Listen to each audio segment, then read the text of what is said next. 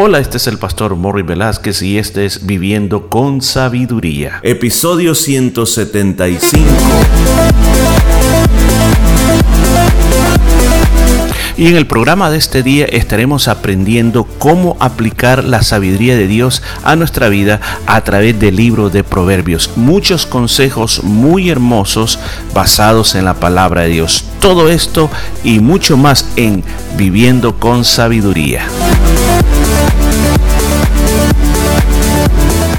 Y gracias por estar un día más aquí con esta vida de sabiduría. Yo quiero decirte que la respuesta para todos los problemas de nuestra vida está en la palabra de Dios. Por eso te recomiendo, escucha estos episodios y si te has perdido el primero, el segundo o muchos atrás, vuelve a escucharlos. No para que me apoyes a mí escuchándolo, sino porque yo creo que hemos hablado la palabra de Dios y la palabra de Dios tiene que estar constantemente en nosotros.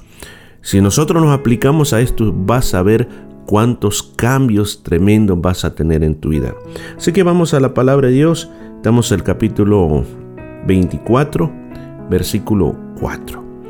Dice la palabra de Dios, y con ciencia se llenarán las cámaras de todo bien preciado y agradable. ¿Qué significa ciencia en la Biblia? Significa conocimiento. ¿Qué está llamando Salomón? Está llamando a que incrementemos nuestro conocimiento. Ahora, ¿cuáles son esas cámaras de las cuales está hablando?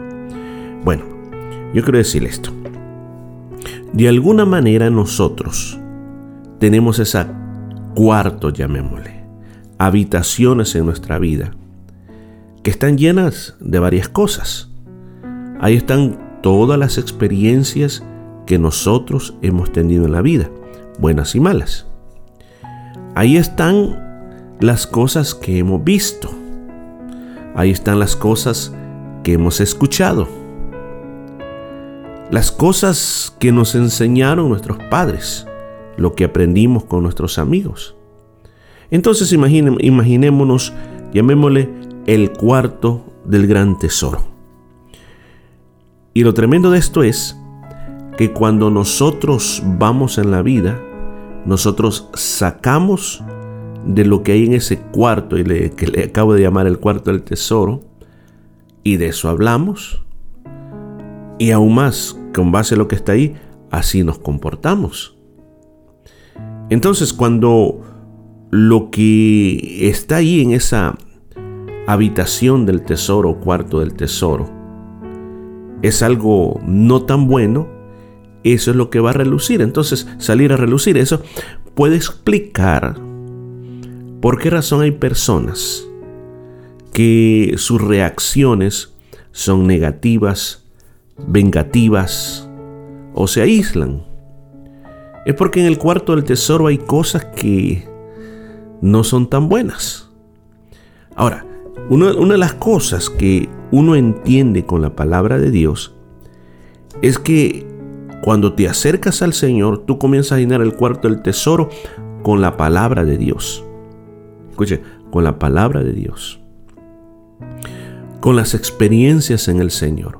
Con los testimonios en el Señor ¿Y qué es lo que hace el Espíritu Santo? El Espíritu, si le das permiso, el Espíritu Santo puede ir sacando todas esas cosas que no sirven de nuestra vida.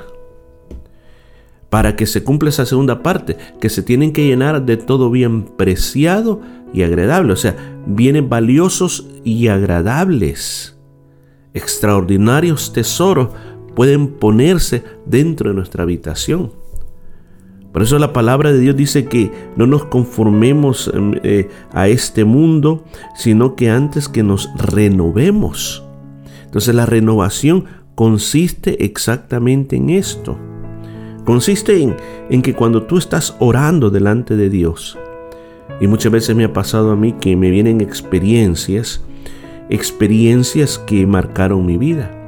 Y sabe que en ese momento yo se las presento a Dios, le pido perdón, le pido que me limpie, que me lave y que trate con esa área de mi vida. Así uno va sacando de la habitación aquellas cosas que no están bien. Porque créame que en el caminar, en el desarrollo de su vida cristiana, Dios no le va a arrancar todo de una sola vez. Lo que la Biblia sí promete es que Dios te va a dar un corazón nuevo y va a renovar el Espíritu en ti. O sea, va a poner la llenura del Espíritu Santo. Pero todo lo que está ahí en la cámara de tu tesoro no lo va a arrancar de un solo. Sino que el Señor hace su trabajo, pero el trabajo de la renovación te toca a ti. Y el trabajo de la renovación en tu caminar con Dios, a través de la palabra de Dios, te va a revelar áreas que no están bien.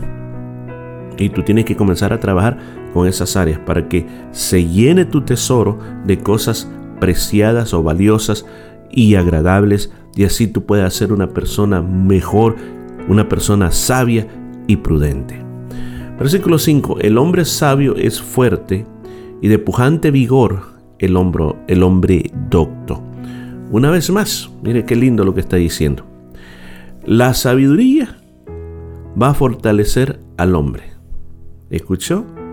La sabiduría va a traer una fuerza más allá que una fuerza física. O sea, mira por qué es importante que usted me acompañe en una vida de sabiduría todos los días. Porque yo no, escuche, yo no le estoy hablando. Simplemente comienzo a hablar y nunca menciono la palabra de Dios. No, inclusive usted me puede acompañar. Usted puede tener su Biblia abierta. Y yo estoy leyendo versículos directamente de la Reina Valera 1960, que es una de las Biblias más populares que existe. Y usted puede darse cuenta que yo primero leo el versículo y después lo explico. ¿Para qué? Para que usted se dé cuenta de que no es filosofía de Morri Velázquez, sino que simplemente interpretamos lo que la Biblia dice. Entonces, ¿vale la pena ser una persona sabia? Claro que sí vale la pena. Porque cuando tú te haces sabio, tú te conviertes en una persona más fuerte. Eso es lo que está diciendo este versículo. Y, y dice, cuando dice, y de pujante vigor el hombre docto, está hablando del hombre que tiene conocimiento, del hombre que le gusta conocer mucho más. Usted puede decir, mire, yo no fui a la escuela, yo no soy una persona doctor, pero no importa. Ahora tienes una nueva oportunidad. Vea la palabra de Dios. Aprende lo que la Biblia dice. Lee una vez, dos veces, tres veces, cuatro veces tu Biblia.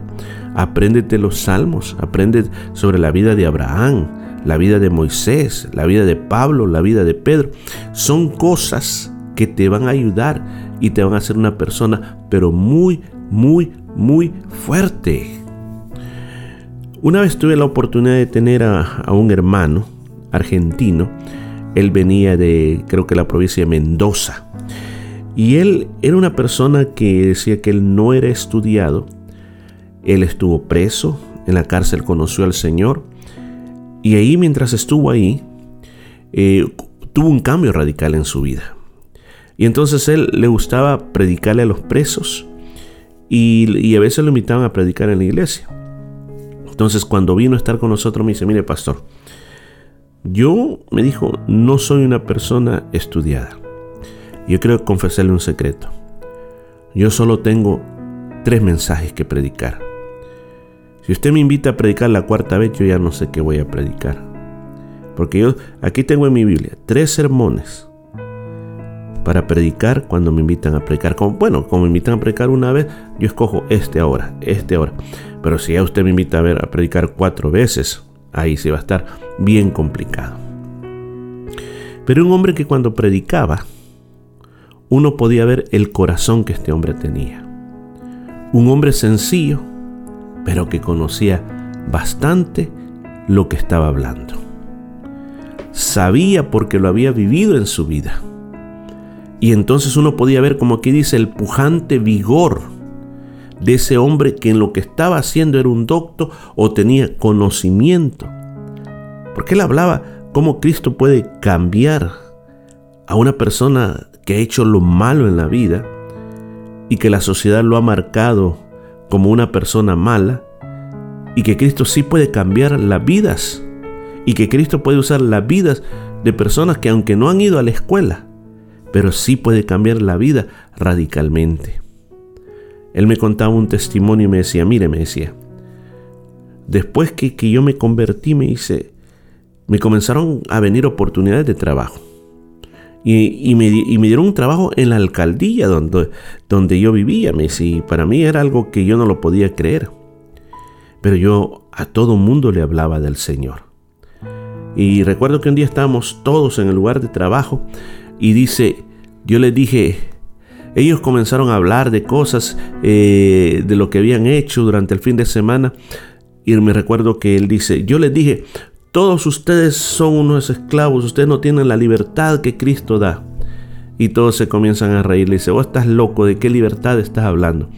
dice que él se subió en la silla, ok, de esta libertad, se subió en la silla con sus dos manos levantadas, dijo, Cristo vive, Cristo vive, Cristo vive, tres veces. Ahora les dijo, los reto a que alguno de ustedes se sube en la silla y haga lo mismo que yo acabo de hacer. Nadie lo hizo un silencio total. Y le dijeron, vos estás loco. Ya ven, solamente las personas que están libres pueden hacer lo que yo hago. Entonces, ¿por qué le cuento esto? Porque aquí podemos ver la experiencia de un hombre que experimentó lo que dice aquí y de pujante vigor el hombre docto. No se trata, escúchame bien, de, de tener un montón de títulos universitarios o, o títulos de máster en algo sino que se trata de en la dimensión que tú estás, en el área que tú estás, que tú puedas crecer, que tú no, no, te estanques, que tú sigas leyendo la palabra de Dios, averiguando, intensificando lo que tú eres. ¿Para qué? Para que tú tengas una fuerza extra en tu vida. Y dice, mire, y aquí termino con esto, la razón de eso. Porque con ingenio, estoy leyendo versículo 6, porque con ingenio harás la guerra, y en la multitud de consejeros está la victoria. ¿De dónde se origina ese ingenio o esa estrategia? ¿De dónde sale esa buena estrategia? Bueno, cuando tú buscas la sabiduría de Dios y cuando tú estás incrementando tu conocimiento en Dios. Cuando tú lo haces, Dios te va a ayudar grandemente. Esa es una cara. Y la otra cara dice multitud de consejeros. Ahora, ¿quiénes son esos consejeros? Bueno, hay personas que vale la pena escucharlos. Y hay personas que no vale la pena escucharlos.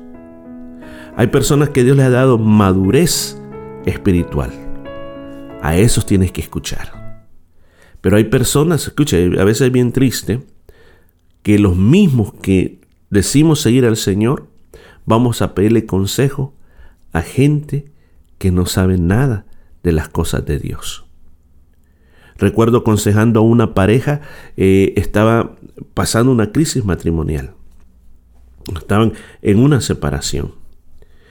Y, estaban, estaban yendo al psicólogo. El psicólogo estaba tratando de arreglar la situación. Entonces cuando yo hablo con uno de los, de los cónyuges que están atravesando esta situación, yo le hablaba del perdonar, le hablaba de, de comenzar de nuevo, arreglar las cosas, hacerlas diferentes. Y me dice uno de los cónyuges, ¿sabe lo que me dijo el, el, el, psicólogo? Me dijo de que ya me olvidara, me olvidara de, de mi cónyuge y que simplemente comenzara a disfrutar la vida. Que me fuera los fines de semana a un nightclub y que tomara, disfrutara, conociera a alguien diferente y que eso me iba a ayudar a mí mucho. Entonces muchas veces esos consejos son los que reciben las personas y en vez de ayudarles lo que hacen es hundirlos más. Por eso es que es bien importante que nosotros sepamos quiénes son nuestros consejeros. Yo creo que el mejor consejero es la palabra de Dios. Pero sí, a veces se necesita hablar con alguien. Tú tienes que identificar con quién puedes hablar, quién puede ser la persona que te pueda dar un buen consejo. Yo siempre doy este consejo y bien importante. Si tú eres hombre, busca consejeros hombres. Si tú eres mujer, busca consejeros también del sexo femenino, otra mujer. Y hablen. ¿Para qué? Para que se puedan eh, aconsejar el uno al otro y así puedan seguir adelante en la vida cristiana y puedan tomar muy, pero muy buenas fuerzas en el Señor. Bueno, vamos a dejar hasta aquí y vamos a contar el día de mañana con más de esta vida de sabiduría. Y esto fue todo por este día. Nos escuchamos el día de mañana.